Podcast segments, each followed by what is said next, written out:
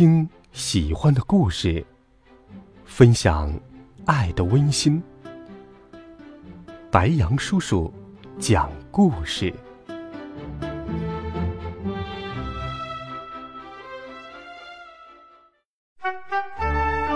小朋友们、同学们，大家好！又到了白杨叔叔给你讲故事的时间了，一起来听第六集《机器人》。我愤愤不平的带着爸爸回了家。一回到家里，我就把爸爸放在桌子上，有点担心的问道：“爸爸，你确定你没有什么事情吗？刚才你被车压的那一幕，吓得我的心脏都快跳出来了。幸好老天爷保佑，你才平安无事。”爸爸得意的说。不是老天爷保佑，这是我最新的研究成果保佑了我。我问：“什么？你最新的研究成果？”爸爸兴奋地说：“呃，对呀，我的最新研究成果，我的机器人研究快要成功了。”我一头雾水地问：“你不是早就放弃机器人研究了吗？”爸爸说：“儿子，我是那么容易放弃的人吗？”我只是放弃了我原来的思路，因为我发现按照原来的思路研究只会走进死胡同，因此我独辟蹊径，采取新的研究策略，终于制造出了新型的机器人。我四处看看，并没有发现什么机器人。爸爸说：“嘿嘿，不用找了，远在天边，近在眼前。”什么？难道？爸爸是说他自己变成了机器人。爸爸似乎看出了我的想法，高兴地说：“呃，没错，你爸爸我现在是一个新型的机器人了。呃，不对，我还没有完全变成一个机器人，但是我现在也已经不是一个纯粹的人类了。”我脱口而出：“不是纯粹的人类？啊，那是什么？半人半妖？”爸爸气得跳起来：“什么妖？呃，什么人？你胡说八道什么？”我无辜地说：“这可是你自己说的，不是纯粹的人类了。”爸爸说：“哎，我还是从头开始说吧，就从我决定开始研究机器人。”我说：“爸爸，前面的事情我都知道了，省略了吧，说重点。”爸爸看我不耐烦的样子。说道：“那好吧，那就从我转变思路开始说起。我这个思路最初听来确实有点匪夷所思，所以一直没有对你说。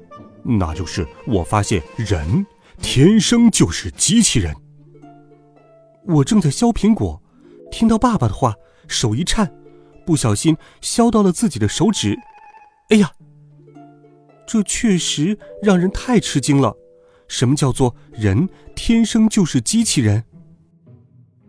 我的手指上冒出了一颗圆溜溜的小血珠，有点疼。我把手伸到爸爸面前，说道：“瞧，我会流血，怎么可能是机器人？”爸爸说：“这正好说明人是机器人。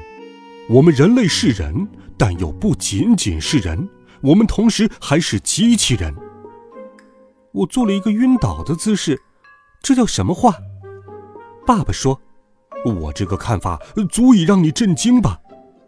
我说：“我不是感到震惊，而是被你雷到了。”爸爸严肃地说：“我这个看法是有事实依据的。”我问：“什么依据？”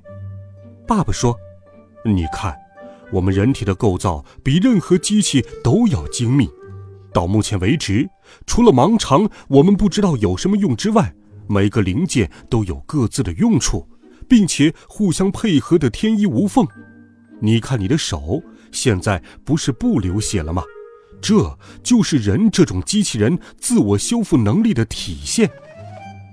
我说，照你说的，我们是机器人，那是谁制造了我们呢？爸爸说。呃，可能是神仙吧，或者外星人。哈，连外星人都抬出来了。爸爸说：“呃呃，行了，我们不研究这个。作为一种机器人，我们是没有办法摆脱自身的极限去理解创造我们的人的。”这一会儿功夫，我让爸爸似是而非的观念给搞懵了。我说：“机器人还要充电和加油，我可不用。”爸爸哈哈一笑：“呵呵，这正好说明我们人类其实就是机器人。我们吃饭是在加油，睡觉也是在加油，只是你的思维方式被局限住了。”老子说过：“道法自然，一生二，二生三，三生万物。”晕，这和老子有什么关系？爸爸越说越悬了。我捂住耳朵求饶：“爸爸，你不要再说了，我的头都被你说糊涂了。”好了好了，我要做作业了。如果你再说，我就告妈妈。爸爸很委屈地说：“哎，天才果然是寂寞的，天才的想法不是凡人能够理解的。”哈，爸爸竟然自诩为天才。我拿出作业本，试图开始做作业，可是，爸爸刚才说的观点一直在我头脑里面转呀转。我放下笔，问道：“爸爸，你说我们是机器人？科幻小说里的机器人个个都跟超人一样，那是不是意味着我们每个人都可以变成超人呢？”爸爸看着我，很高兴我愿意继续听他说话。他接着说。呃，当然，人这种机器人潜力是无限的。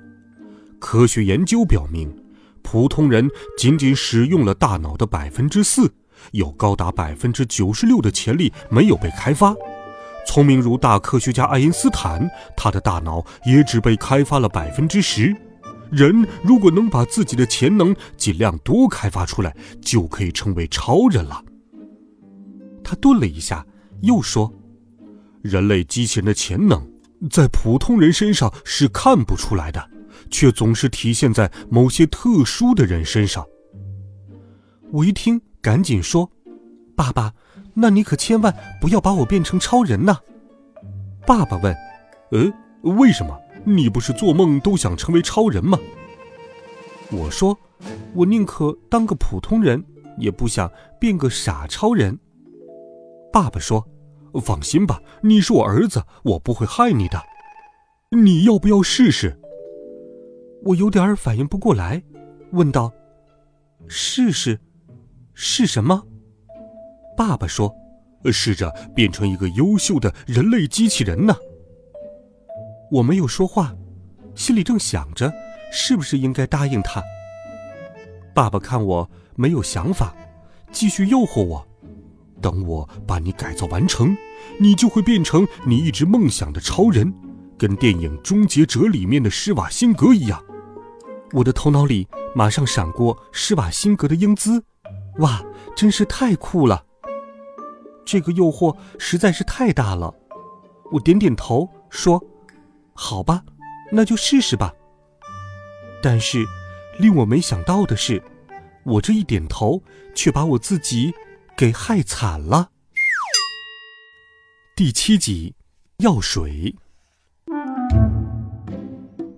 爸爸马上拿出了一个像眼药水瓶子一样的小瓶子，他指着药水，神神秘秘地说：“这个就是能把你变成超级人类机器人的超人药水。”我看了一下，有点好奇的问：“真的吗？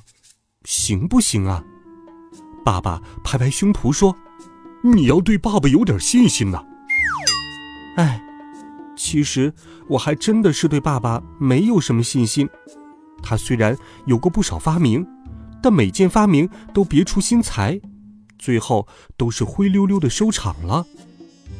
不过，变成施瓦辛格那样的超人真的是太酷了，我实在是受不了这种诱惑。我抢过爸爸手中的药水，准备一饮而尽。爸爸忙阻止我说道：“呃等等，等等。”我问：“怎么了？”爸爸说：“它不是用来喝的。”啊，不是喝的？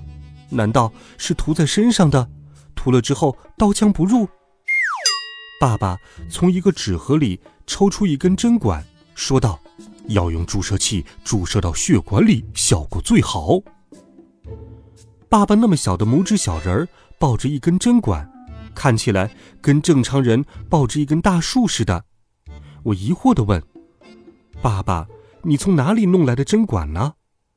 爸爸说：“我翻箱倒柜找出来的呀。”我一听，差点晕倒。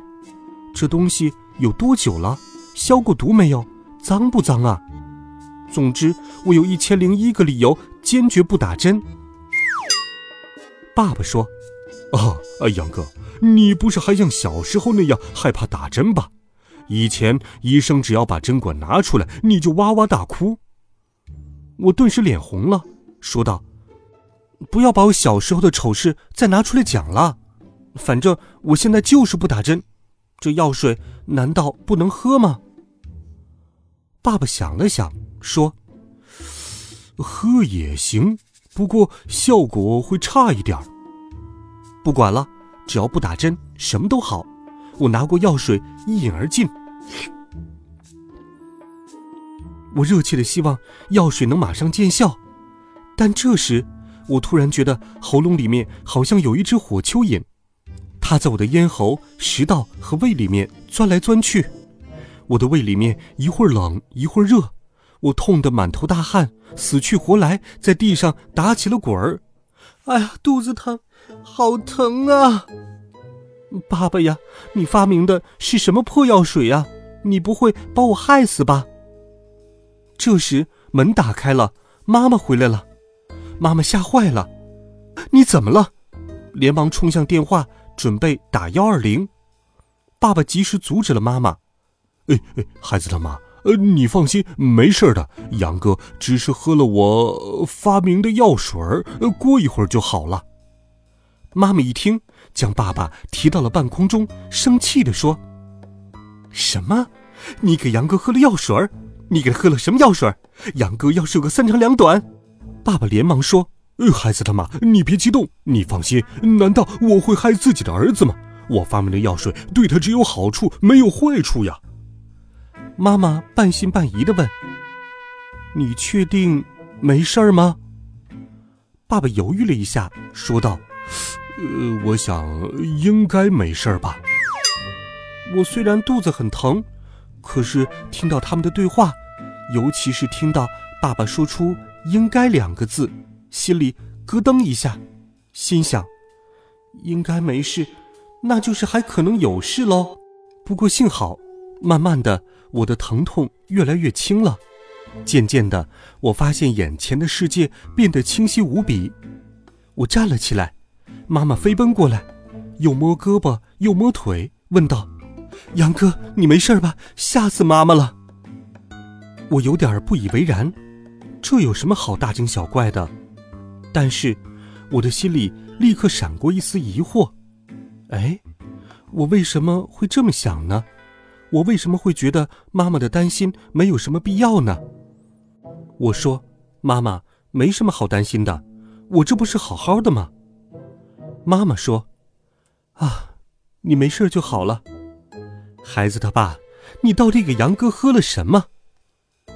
爸爸朝我眨眨眼睛，用他的口型对我说：“暂时保密，等我弄出了另外一瓶药水，给你妈妈一个惊喜。”于是，我对妈妈说：“妈妈，没什么，爸爸跟我闹着玩呢，说是有一种药水，人喝了会变聪明，哎呀，就跟聪明饭一样嘛。”妈妈狠狠地瞪了爸爸一眼，威胁道：“孩子的爸，我可警告你，我不在的时候，不准再让杨哥吃什么或者喝什么乱七八糟的东西了。”我和爸爸同时看向妈妈，诧异地问。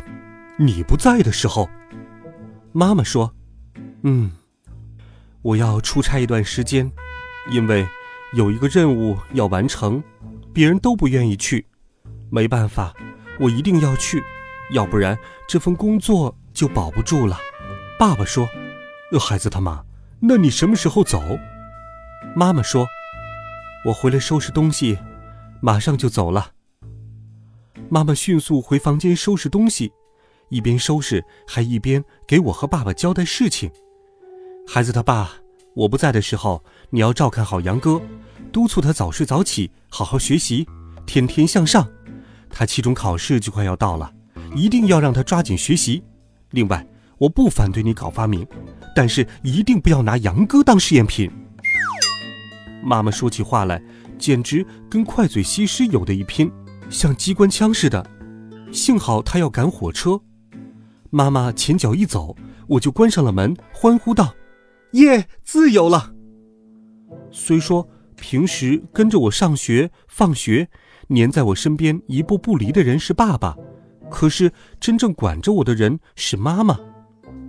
经过刚才一番折腾，我觉得很累，倒头就睡着了。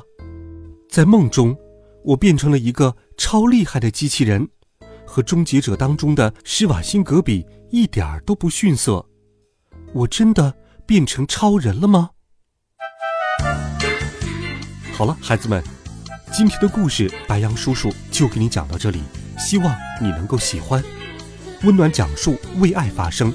每天，白羊叔叔讲故事都会陪伴在你的身旁。我们明天见，晚安，好梦。